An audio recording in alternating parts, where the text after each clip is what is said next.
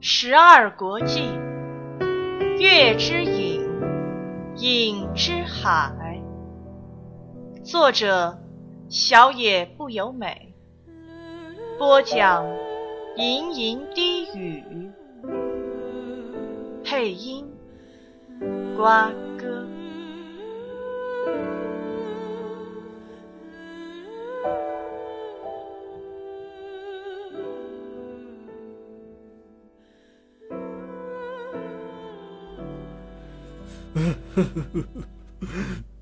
对不住啊，年纪一大把，还哭成这德行。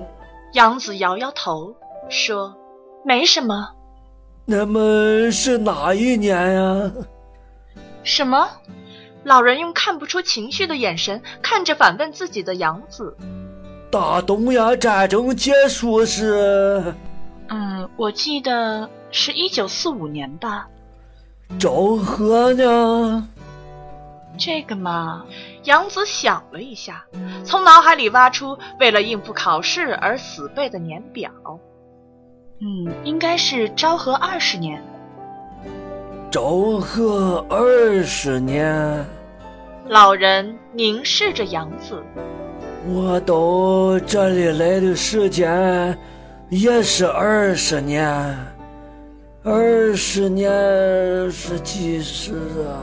八月十五吧。老人握紧拳头。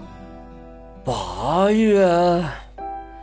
昭和二十年八月十五日，对，我落进海里是七月二十八日啊。他盯着杨子，才八个月。杨子只能垂着头，不知该说些什么才好，于是默默的耐心听着老人边流眼泪边一一列举自己为了战争牺牲了多少。将近半夜的时候，老人开始质问杨子，像是有些什么家人啦、家世背景啦、住什么房子、生活过得如何等等，其中只有少数问题可以回答，他觉得很痛苦。在自己出生前就有人被抓到这里，再也回不去，这件事不由得渐渐渗入他的胸中。杨子也会像他这样活着吗？一辈子流落异乡，回不了家，那么至少遇见同为海客的人，也算得上是一种幸运吧。想到老人孤零零的一个人活到现在，也许自己真的是很幸运。哎呀，我是遭啥报应啊！老人盘腿坐着，手撑着膝盖，抱着头。离开我的朋友和家人，来到这奇怪的地方，本弟子已经觉悟，以为我会死在空袭的当口，没想到才半个月就结束了。只要再半个月，哎！杨子不发一语。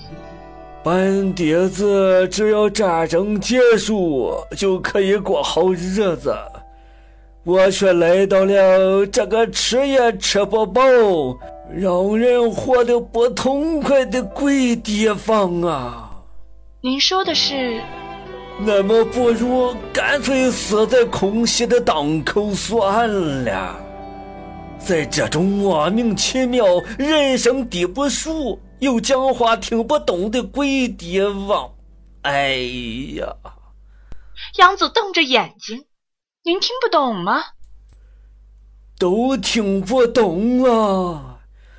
如今也只会讲讲单字，所以才沦落的只能干这种活呀。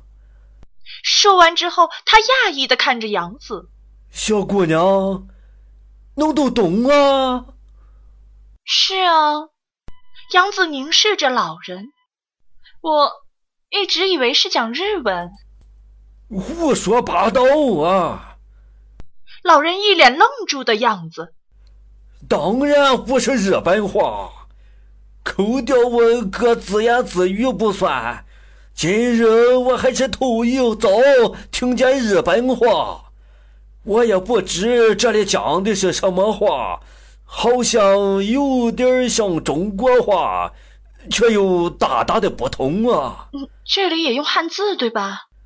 用啊，不过不是中国话。以前在港口也有中国人。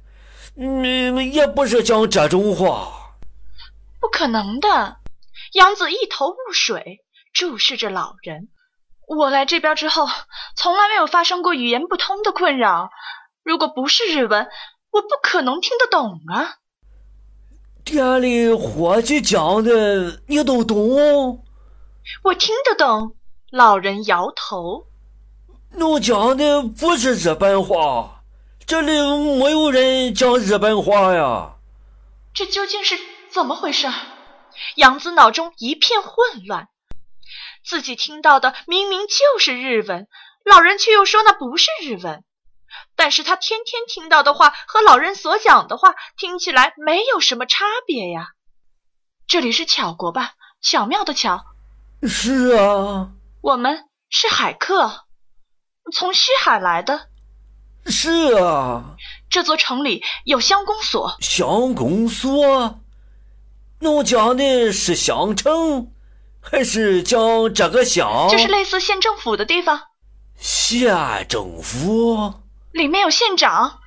这地方没有啥县长，县里最大的人叫做县政。怎么可能？杨子喃喃地说。我一直听说的是县长，我有啥县长了？人民冬天住在镇里，春天来了就回到村里。冬天住的叫做里，春天住的叫做鹿。可是我，老人瞧瞧样子，弄到底是啥人啊？我，侬和我是不一样的海客。我在这个异乡只有一个人，从在打仗的日本被丢到这个讲话、生活都不懂的地方，这些年来没有老婆，没有孩子，如家包换的郭丁丁一个人呀！为何会发生这种事？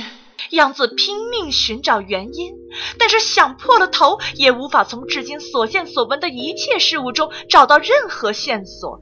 哎呀，我从一个烂透的地方来到另一个烂透的地方，为啥弄这种因为有我们的牺牲才能过安稳日子的人？连来到这里都是占尽便宜，我不知道啊！杨子叫着。这时门外有人说话了：“客官，有什么事吗？”老人急忙把手指抵着嘴唇。杨子看着门：“啊啊，不好意思，没事。”是吗？这里还住了其他客官呢。嗯，我会注意小声一点的。听着门外的脚步声越来越远，杨子轻轻松口气。老人用非常冷峻的表情看着杨子。刚刚的侬也懂？注意到语言问题的杨子点点头。我懂。刚刚你讲的是这边的话。那我说的是哪一种语言？我听到的是日本话，可是对方都听得懂啊。那倒是没错。杨子平时说的只有一种语言，听的也只有一种语言，那么为何会出现这种状况呢？老人的表情软化。侬不是海客，起码不是寻常海客。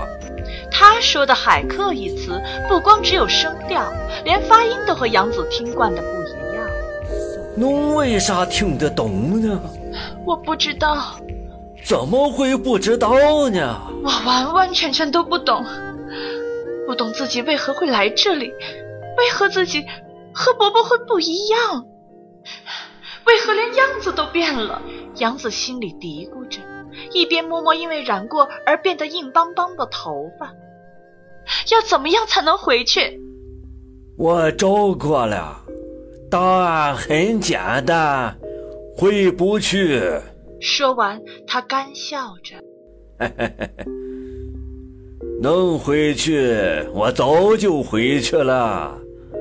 不过，倘若现在回去，会像浦岛太郎吧？说完后，他丧气地看着杨子。小姑娘，侬要去哪儿啊？我没有目标。啊，有个问题可以请教一下吗？啥事儿啊？伯伯，您没有被抓吗？被抓？程三瞪大眼睛，一副恍然大悟的样子。哦，原来是这样啊！这里的确会抓海客。不，我不一样，我是漂流到秦国的。什么意思？什么意思？每一国对待海客的方式好像都不同。我是到了秦国，在那里拿到了户籍。本弟子去年之前都在秦国过活，不过大王驾崩之后，全国一片混乱，我住不下去了，才逃过来的。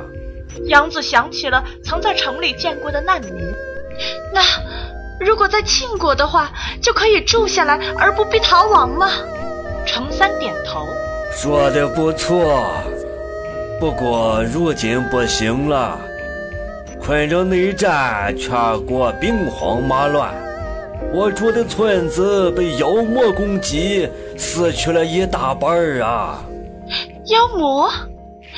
不是因为内战吗？国家动乱，必有妖孽。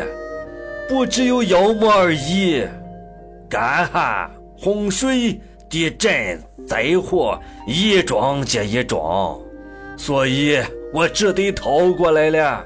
杨子垂下眼睛，到庆国就不会被追击，继续在巧国逃亡，和到庆国去看看，两相比较，哪一个比较安全呢？在他思索时，程三接着说了。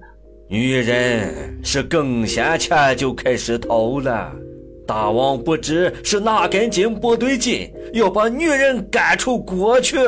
不会吧？千真万确呀！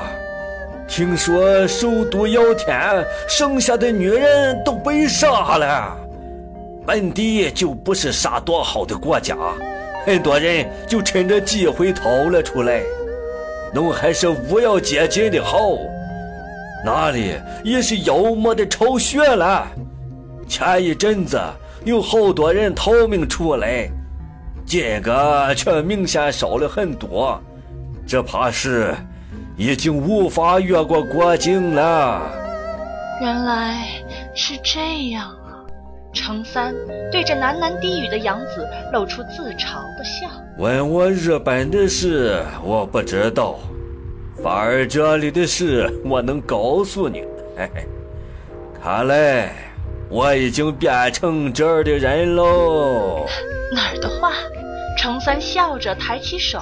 乔国比起秦国好忒多了，不过这会儿会抓海客，再好也没有用啊。伯伯，我……程三笑了，一个半哭半笑的表情。我明白，小姑娘，这不是侬的错，我心里明白，但就是嘴巴笨。我向侬道歉，小姑娘不得不逃命，还是侬比较命苦啊。杨子只是摇摇头。我得回去干活了，要打点早饭的事，一路上小心呀。他只说了这些，就溜出门外去了。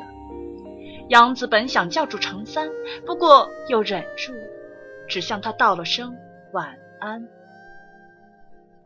从架子里拉出薄薄的棉被，杨子躺在上面叹了一口气。虽然已经好久没有睡在棉被里了，自己却丝毫没有半点睡意。他明白，这是因为有事让他挂心。为何杨子没有语言上的困难呢？他从来也没想过，要是自己语言不通的话，现在会是什么样的田地。话说回来，他也想象不出到底为什么会有这样的事。如果这里通行的不是日文，那杨子不可能听得懂啊。他和门外的人讲话时说的究竟是什么语言？在老人听起来是日文，其他人听了却是这边的语言。老人所讲出来的这边的用语发音，在他听起来有些不太一样，这也是一个奇怪的地方。这里没有“县长”一词的事，就更不用说了。那杨子一直以来所听到的县政府、县长这些词，到底又是什么语言呢？杨子瞪着低矮的天花板，是被翻译了。杨子所听的语言，是不是用某种东西、某种方法翻译的好好的，变成了杨子可以理解的话呢？荣佑，是你吗？这个朝着自己背后低声问出来的句子，想当然是得不到答案的。他像平时一样抱着剑入睡，等到醒过来时，杨子摆在房间角落的行李不见了。杨子跳起来，急忙开门试试看，房门被锁得好好的。他找来店里的人，说出事情原委。很怀疑地打量着房门和房间的两个伙计，用凶狠的眼神瞪着杨子。你真的有什么行李吗？有啊，我的钱包就放在里面，不知道被谁偷走了。可是房门好好的锁着呀，是不是另外打了钥匙？听到杨子这么问，男人们的眼神更凶了。你是说，是我们店里的人偷的吗？你是不是早就不想付钱？打一开始就盘算着要找麻烦，然后溜掉。两个男人咄咄逼人。杨子悄悄将手放在剑柄上：“不是的，反正付钱就是了。我说了，钱包被偷走了嘛。那就把你送到官府去。等一下。”杨子正打算把布解开，突然想到一件事，于是对他们说道：“请叫昨天那个老伯过来。”老伯，就是庆国来的，姓松山的那位。男人们面面相觑。他怎么了？叫他来，他有看到行李。其中一个男人像个门神似的站在门口，对着背后的年轻人用下巴指一指。年轻人跑着离开了走廊。你左手的包袱是什么？这里面没有钱。让我检查检查。先等老伯过来。杨子断然地说，而男人则用怀疑的眼光看着他。很快的。吵闹的脚步声响起，年轻人回来了。他不见了，不见了，行李也不见了。那个老头跑掉了。挡在门前的汉子咂咂舌头。杨子听着那声音，咬紧了牙关。就是他，是那个老人干的。杨子闭起眼睛，连同样身为海客之人都背叛自己吗。他是不能原谅杨子在战后富裕的时代中成长，还是不能原谅杨子没有语言障碍？又或许他根本一开始就有这个企图了。他还以为发现同伴了，而且本来还相信老人也有同样的想法。被妲己所骗，让杨子没有勇气再去相信这个国家的人。没想到，连同样是海客的程三都背叛了，心头的苦涩一点一点的累积，怒气唤醒了杨子体内那片怒海的幻影，他觉得自己就将要变成某种野兽。杨子在巨大的打击下冲口而出：“就是他偷的！”他是个流浪者，八成是对这里没兴趣了吧？你不要强词夺理推到他身上，让我来看看你有没有什么值钱的东西。杨子紧握剑柄，我是被害人呢。我们这儿可是做生意的，怎能让你白住啊？是你们管理不周。少啰嗦，把那个给我。男人正伺机而动，杨子便摆好姿势，用手把布包抖开。只见从小窗照进来的光，将剑身映得闪闪发亮。你，你想干嘛？让开！我说了，我是被害人。年轻人大喊大叫着跑远，单独被丢下的汉子则慌张的直跺脚。让开！想要收钱的话，就去向那家伙讨。你老早就计划好了，对吧？我说不是就不是。等你们抓到了老伯，再从行李里头拿钱来付吧。他将剑往前一送，男人向后退。他继续威胁地逼近三步，男人立刻连滚带爬地逃走了。杨子跟在他后面跑了出去，多半是那个年轻人去搬救兵了。有好几个人追过来，杨子一边挥剑吓吓他们，一边冲向客栈外，拨开人群向前跑。他觉得手臂好痛，就在被老人紧紧用力抓着的地方。这。是个教训，他再也不相信任何人了。